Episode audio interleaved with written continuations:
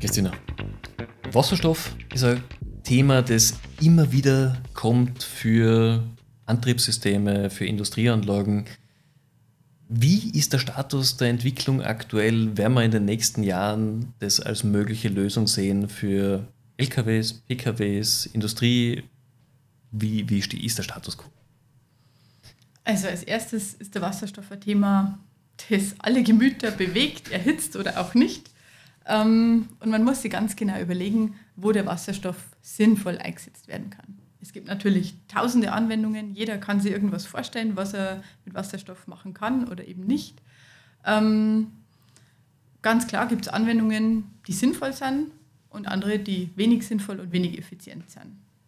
Ganz oben auf der Liste bei den sinnvollen Anwendungen steht zum Beispiel die chemische Industrie, die jetzt Wasserstoff als ganz kleinen Grundbestandteil sowieso benötigt, um irgendwelche Moleküle größeren Sachen zu synthetisieren. Da haben wir Ammoniak, da haben wir Methanol und alle Folgeprodukte, die dann nachkommen.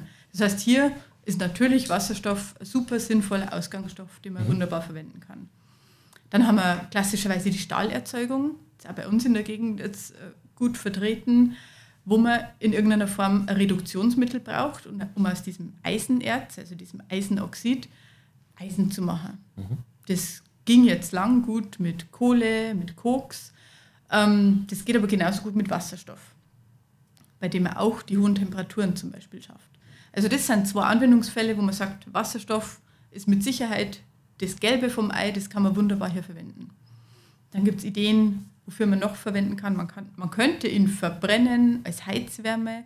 Er hat allerdings nicht annähernd so einen Heizwert, den man mit irgendwas vergleichen kann. Das heißt, das ist jetzt ein Bereich, wo, es, wo es wenig effizient ist, den zu verwenden. Man kann es machen, wenn man irgendwann mal Wasserstoff im Überfluss hat und nicht weiß, wohin damit, dann wäre das eine Möglichkeit.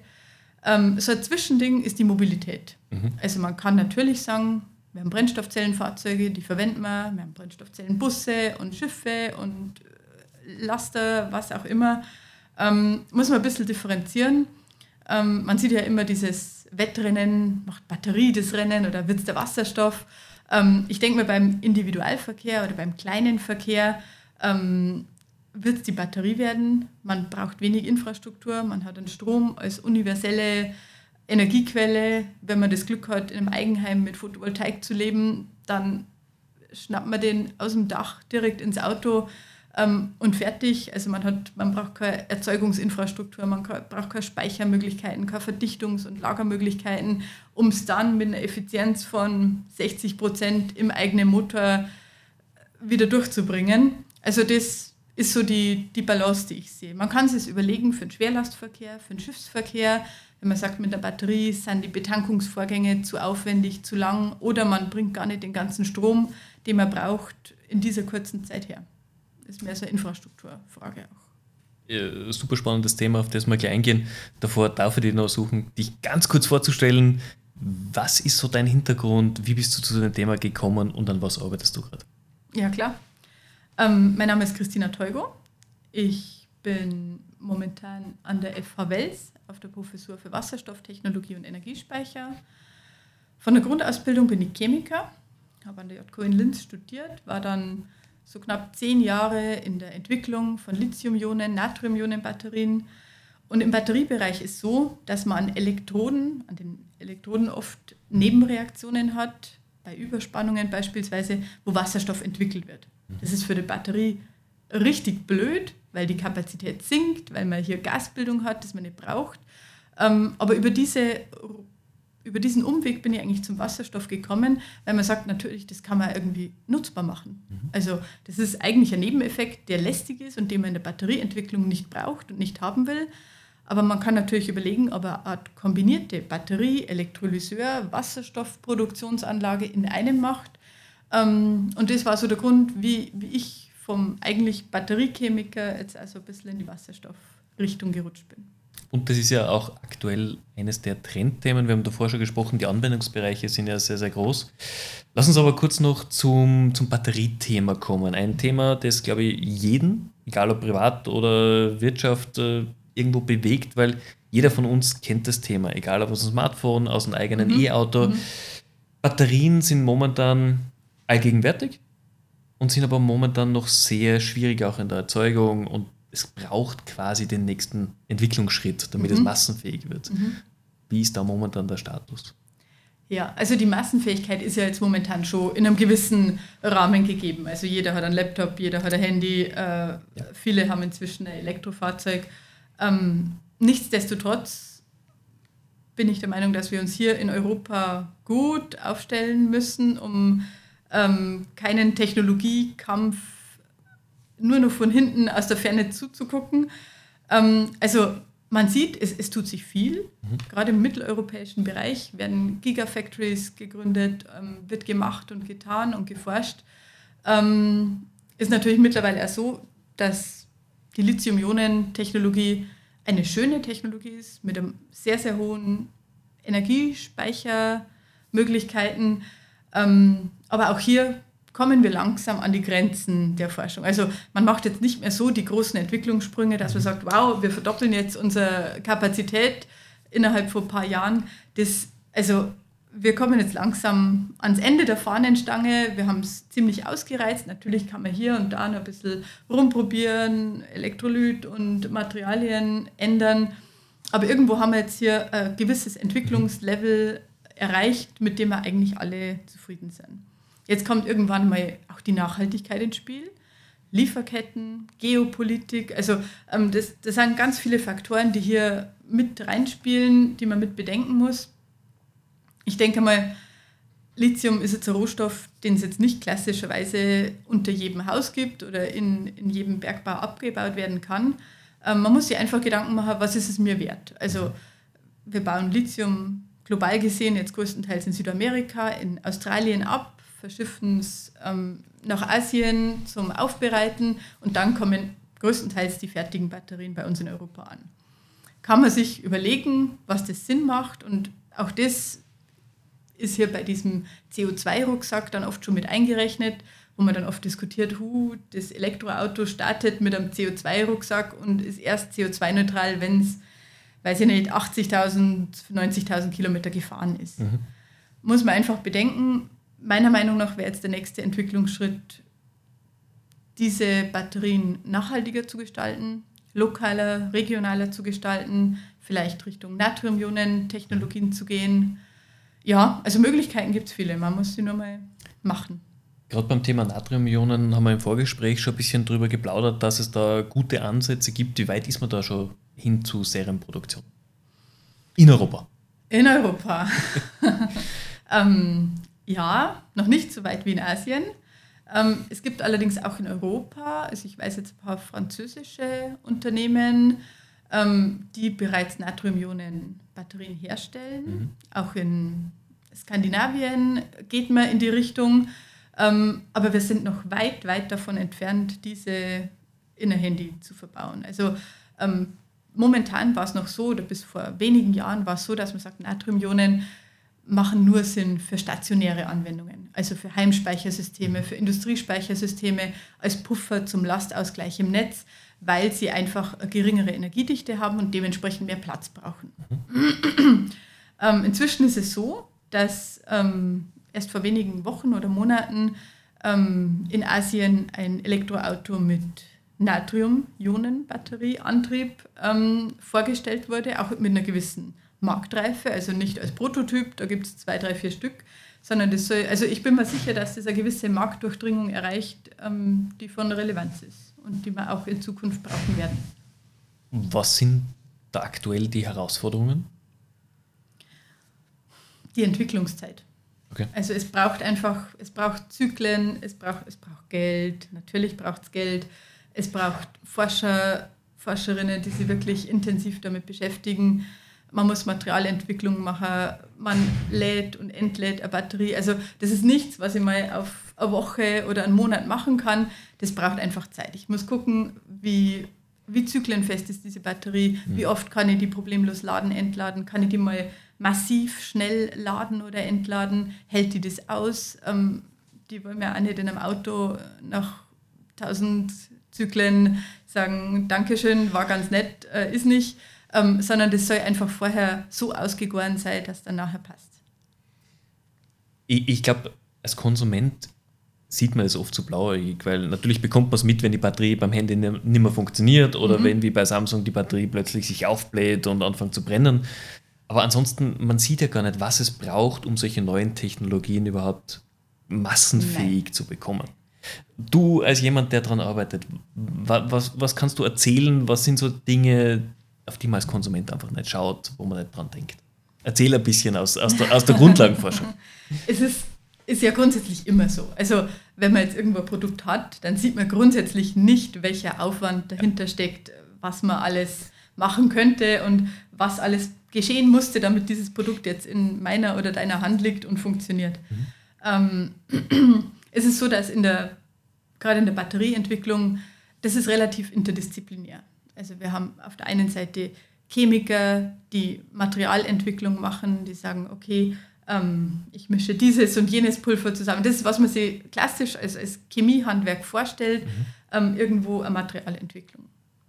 Dann braucht man Maschinenbauer, ja, Verfahrenstechniker in diese Richtung, die dann sagen, okay, wie kann ich dieses Produkt schneller herstellen, wie verbaue ich das in der Batterie. Wir brauchen Menschen mit elektrotechnischem Hintergrund, die sagen, jawohl, ähm, jetzt schließe ich das so und so an, da kommen Spannungen, Stromstärken raus in der Größe X, Y, Widerstände.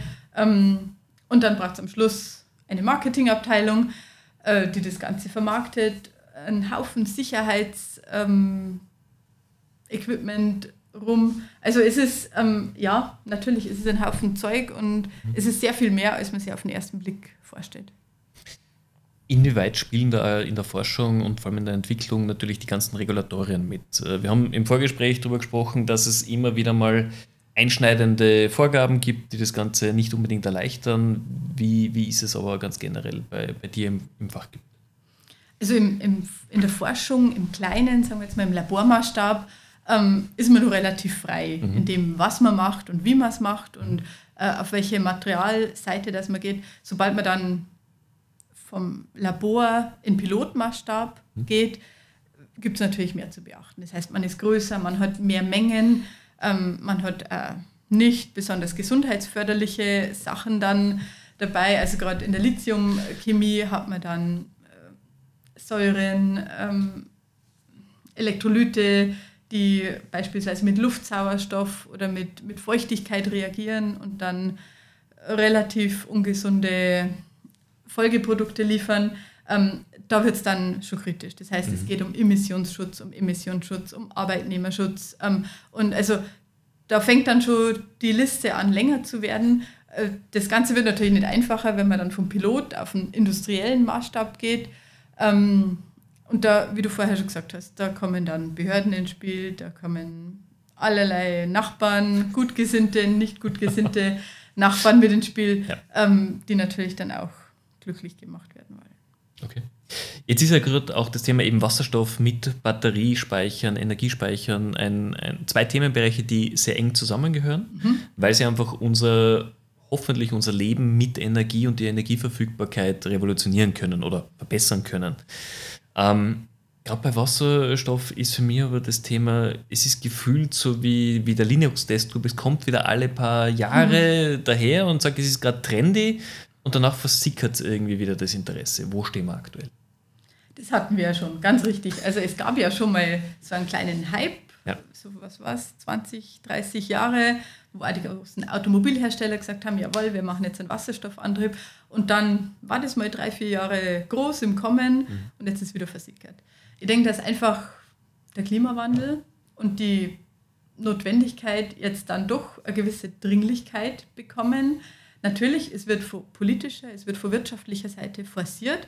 Ähm, schauen wir uns nur die CO2-Bepreisung an. Also jedes Unternehmen muss natürlich jetzt irgendwie im besten Fall agieren und nicht nur reagieren ähm, und sich einfach Gedanken machen, wie kann ich meine Emissionen gering halten, wie kann ich möglichst nachhaltig produzieren, wie halte ich meine Kosten gering und kann kostendeckend weiterhin wirtschaften, muss mhm. nicht abwandern. Also wir haben, wir haben einige Baustellen. Ich, wie du gerade gesagt hast, ich glaube, diese Entwicklungen werden geopolitisch als auch wirtschaftlich einfach für Wirtschaftsräume wie Europa sehr essentiell sein. Wir müssen mhm. jetzt am Zahn der Zeit bleiben, damit man in 10, 15 Jahren diese Auswirkungen spürt. Unbedingt, unbedingt. Wir brauchen auch, wir brauchen auch Leute. Also wir sind in Europa immer so diese Technologieführer oder diese Macher, dieses, ähm, dieses Gehirn gewesen, das dann irgendwo anders dann vielleicht mal kopiert oder nachgemacht wurde. Äh, wir müssen einfach gucken, dass wir, dass wir die jungen Leute motiviert bekommen, dass man sagt, okay, ähm, also das ist was, was ich wirklich im Moment sehe, dass viele Studierende kommen und sagen, Mensch, ich will was machen in der Energiewende und sage, jawohl, bist genau richtig. Ähm, Energiespeicher, Wasserstoff, das ist einfach ein Thema, das wird uns lange, lange begleiten. Mhm. Ähm, und du, wenn du jetzt sagst, du willst eine Bachelorarbeit oder eine Masterarbeit in diesem Bereich machen, du bist in jedem Fall richtig, du bist am Zahn der Zeit, du kannst mitgestalten.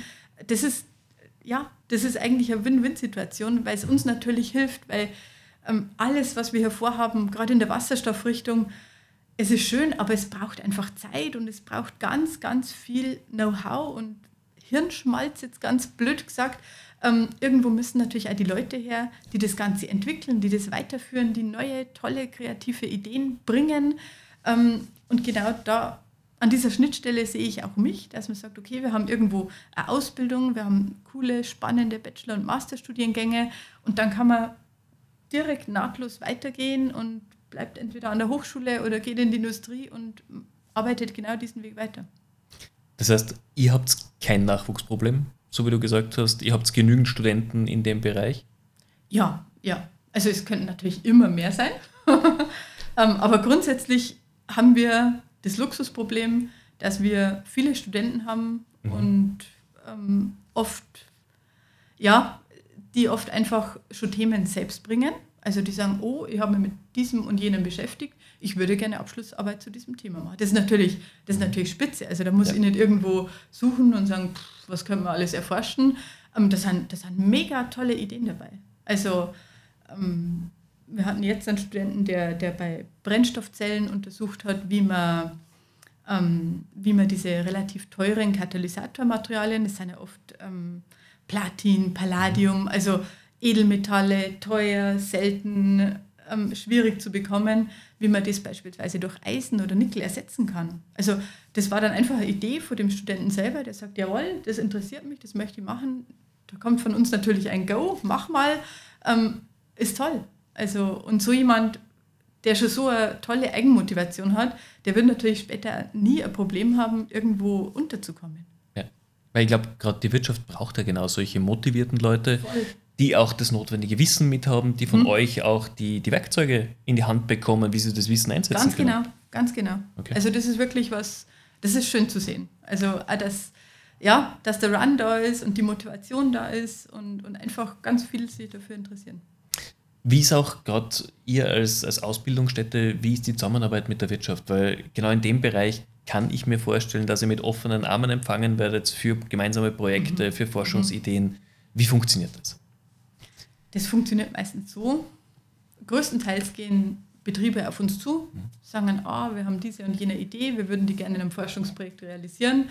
Und gerade bei geförderten Projekten ist es ja so, dass man meistens einen Forschungspartner oder Hochschule braucht, um eine gewisse Förderung zu bekommen. Ich glaube jetzt nicht, dass nur daran liegt, ähm, aber irgendwo so eine wissenschaftliche Begleitung ist, ist grundsätzlich nicht, nicht falsch. Also größtenteils kommen die Unternehmen auf uns zu, ob das jetzt kleine Mittelständler oder ganz große ähm, Industrieunternehmen sind, mhm. kommen auf uns zu. Und oft ist dann wirklich so, dass sowas oft mit Abschlussarbeit beginnt.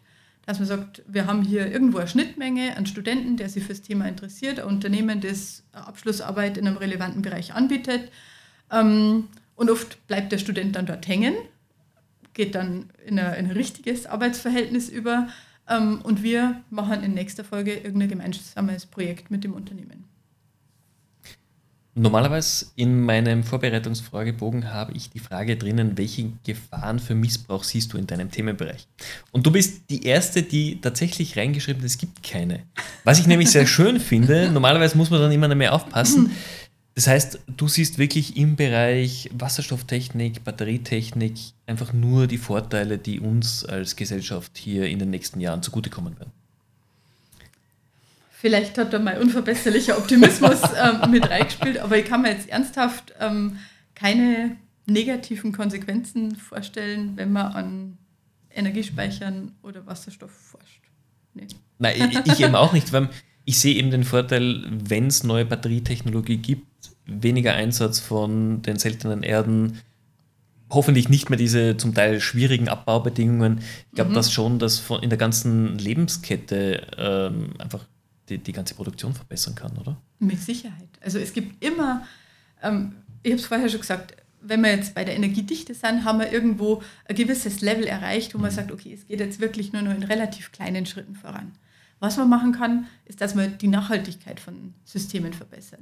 Dass man statt diesem klassischweise Polypropylen, Polyethylen Separator dazwischen, das kann man genauso gut auf, auf biobasierter Basis machen. Mhm. Da kann man äh, Lignin, Zellulose und alle möglichen Derivate kann man beispielsweise für sowas verwenden. Mhm. Genauso diese Binderpolymere. Also es, es braucht ja irgendwo eine Art Klebstoff, um die ganzen äh, Partikel miteinander zu verbinden. Klassischerweise wären hier irgendwelche fluorierten Kohlenwasserstoffe. Die sind ja sowieso in der Diskussion mit äh, dieser PFAS-Verbotssache, äh, dass man zum Beispiel dieses PTFE oder PVDF, was hier klassischerweise verwendet wird, was man genauso gut ersetzen kann mhm. durch biobasierte Materialien. Mhm. Also es gibt schon noch Optimierungspotenzial jetzt abseits von diesen, ich nenne es immer diese Hard Facts, also diese, ähm, diese harten Parameter wie die Energiedichte ähm, und so weiter und so fort,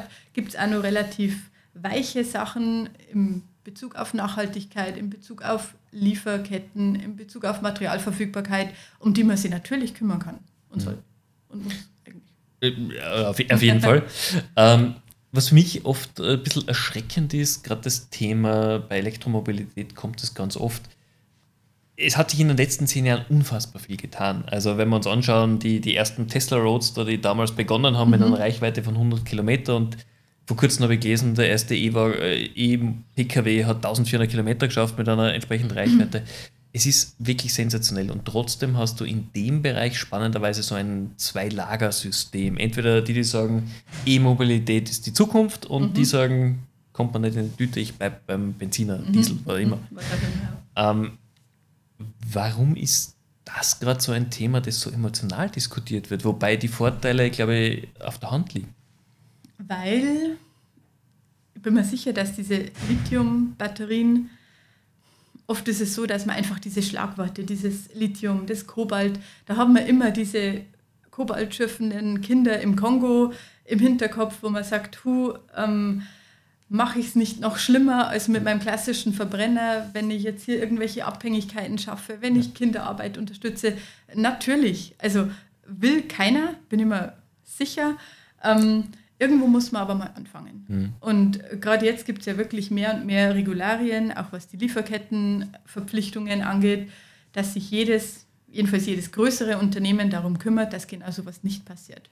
Bin mir sicher, dass es in der Ölindustrie auch nicht besser angefangen hat. Ähm, und mir ist auch klar, dass nicht alles Gold ist, was glänzt. Ähm, aber ich denke, wir sind hier auf einem richtigen und einem super positiven Weg. Absolut. Blicken wir mal so zehn Jahre in die Zukunft. Was muss ich denn in deinem Bereich tun für dich, dass du sagst, das wäre wär schön oder was sollte das langfristige Ziel sein? Hm, es wäre schön, wenn man irgendwo einen Bürokratieabbau realisieren kann.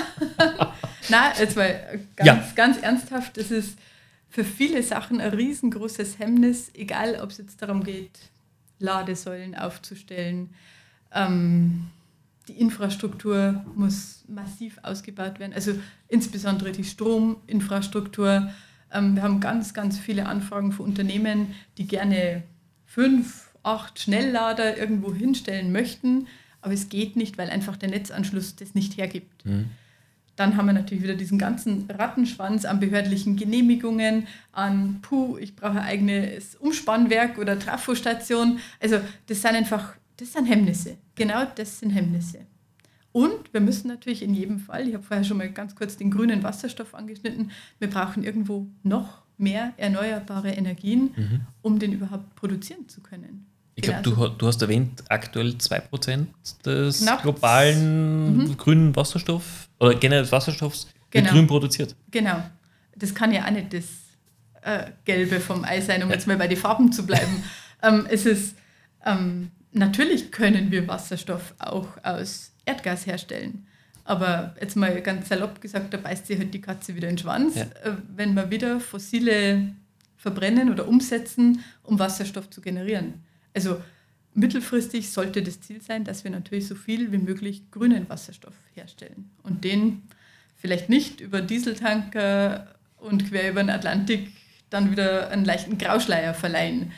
Ähm, das ist, ja, das wird eine riesen, Riesensache. Was braucht man an Infrastruktur, gerade in Europa, um das auch regional unter Anführungszeichen produzieren zu können?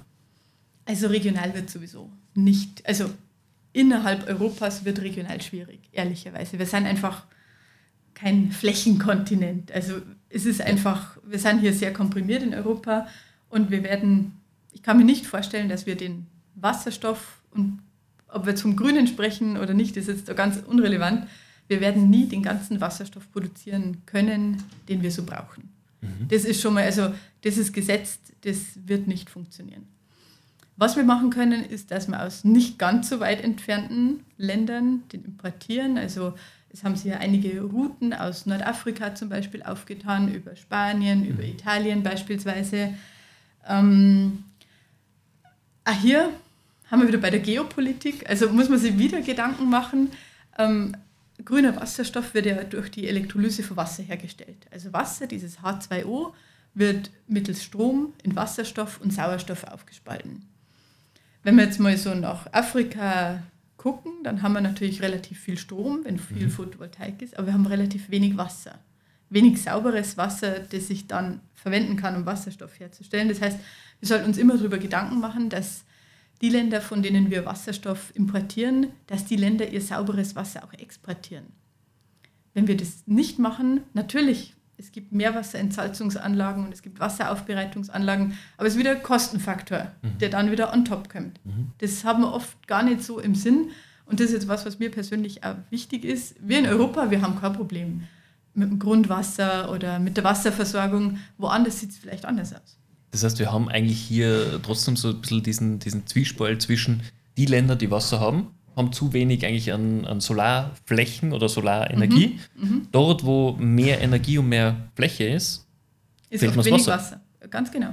Okay. Das ist, das ist wirklich so diese Krux und natürlich, es laufen viele Forschungsprojekte und es wird viel gemacht im Bereich Wasseraufbereitung und Wasserentsalzung, aber das schlägt sich natürlich im Preis auch wieder nieder. Also wenn man jetzt pauschal nicht sehr reines, sehr sauberes Wasser hat, das man dafür verwenden kann, kommt natürlich nochmal ein dicker Batzen obendrauf für die Wasseraufbereitung zuvor. Okay. Das heißt, ich brauche einen gewissen Reinheitsgrad, ja. um das Wasser tatsächlich ja. spalten zu können. Mhm. Okay. Was mich zu einer der letzten Fragen auch bringt, immer wieder im, im Energiemanagement hört man die, die These, passt, wir, wir nehmen in Nordafrika ein Wüstengebiet, pflastern es voll mit Solarzellen und haben quasi das Energieproblem von Europa, von Afrika gelöst immer wieder mal angedacht. Ich glaube, es hat damals sogar eine Initiative der EU gegeben, die das versucht ja, hat, ja. In, in Afrika umzusetzen. Klingt auf den ersten Schritt logisch, hat aber auch noch nie funktioniert irgendwie. Naja, Strom von Afrika nach Europa zu transportieren, ist auch nicht so ganz leicht. Also mittlerweile gibt es relativ viele Initiativen, ähm, wo man überlegt, innerhalb Europas den Strom, also die Netze besser zu vernetzen. Mhm. Also sagt, okay, im Norden hat man relativ viel Windkraft, ähm, im Süden hat man viel Sonne und wenn man das schön vernetzt, dann kommt man in der Summe, würde man in der Summe theoretisch gut hinkommen. Jetzt geht es natürlich ums Vernetzen und ja. um die Infrastruktur, die Kommunikation, die Vorhersagen. Also es sind, es sind schon nur Punkte, aber es gibt natürlich viele spannende Ideen in diese Richtung. Weil du gerade noch sagst, Infrastruktur, das ist ja, ich glaube, spätestens seit dem Buch vom, äh, vom Blackout, das damals geheißen hat, ist ja dieses Bewusstsein auch in der Bevölkerung gestiegen, dass unsere Infrastruktur nicht mehr die modernste ist, aber dass dieser Ausbau ja sehr viel Know-how, Energie auch wieder braucht, um die nächsten 100 Jahre auf die Klar. kommenden Ansprüche gerecht zu werden. Was für Herausforderungen siehst du da? Abgesehen jetzt von den geopolitischen Themen, mhm, die mhm, gerade in Europa mhm. natürlich schwierig sind. Mhm, mhm. Ich sehe ganz große Herausforderungen im Netzausbau. Also wirklich, ich sehe es schon auch bis vor, was wird es gewesen sein, fünf, zehn Jahren war so diese Kombination Photovoltaik und Batteriespeicher war immer mehr so eine ideelle Investition. Und es war jetzt nichts, was sich sehr schnell gerechnet ja. hat. Mittlerweile ist es dann schon so, dass vielleicht nicht nur dieser finanzielle Faktor oder dieser Idealismus zu sagen, hu, ich bin autark und ich brauche sonst nichts, sondern es ist schon gerade mit diesem Blackout, wie du sagst, ein Bewusstsein gewichen, dass ich sage, okay, es ist sehr praktisch, autark mhm. zu sein. Mhm. Oder es ist schön, wenn ich meinen eigenen Strom produzieren, speichern und wieder verbrauchen kann. Also ich, ich glaube gar nicht, dass das jetzt von, von Bevölkerungsseite so der ganz große Drang danach ist, dass man sagt, okay, wir müssen alles ausbauen, aber es wird einfach so werden. Wir haben nicht nur Privathaushalte, die sich wunderbar selbst versorgen können, wir haben Industrieunternehmen, die wahnsinnig, wahnsinnig viel Energie brauchen das ist auch okay so. Irgendwo ähm, muss der Wohlstand herkommen. Ähm, aber die können sich natürlich jetzt nicht so aufstellen, dass sie sich komplett selbst versorgen können. Und genau hier, also irgendwo zwischen KMU und Großunternehmen, wird einfach eine gewisse Menge Energie gebraucht, die man sich nicht mehr selbst herstellen kann. Ich glaube, das wird definitiv auch eine der nächsten Herausforderungen sein, die wir in Europa bevorstehen.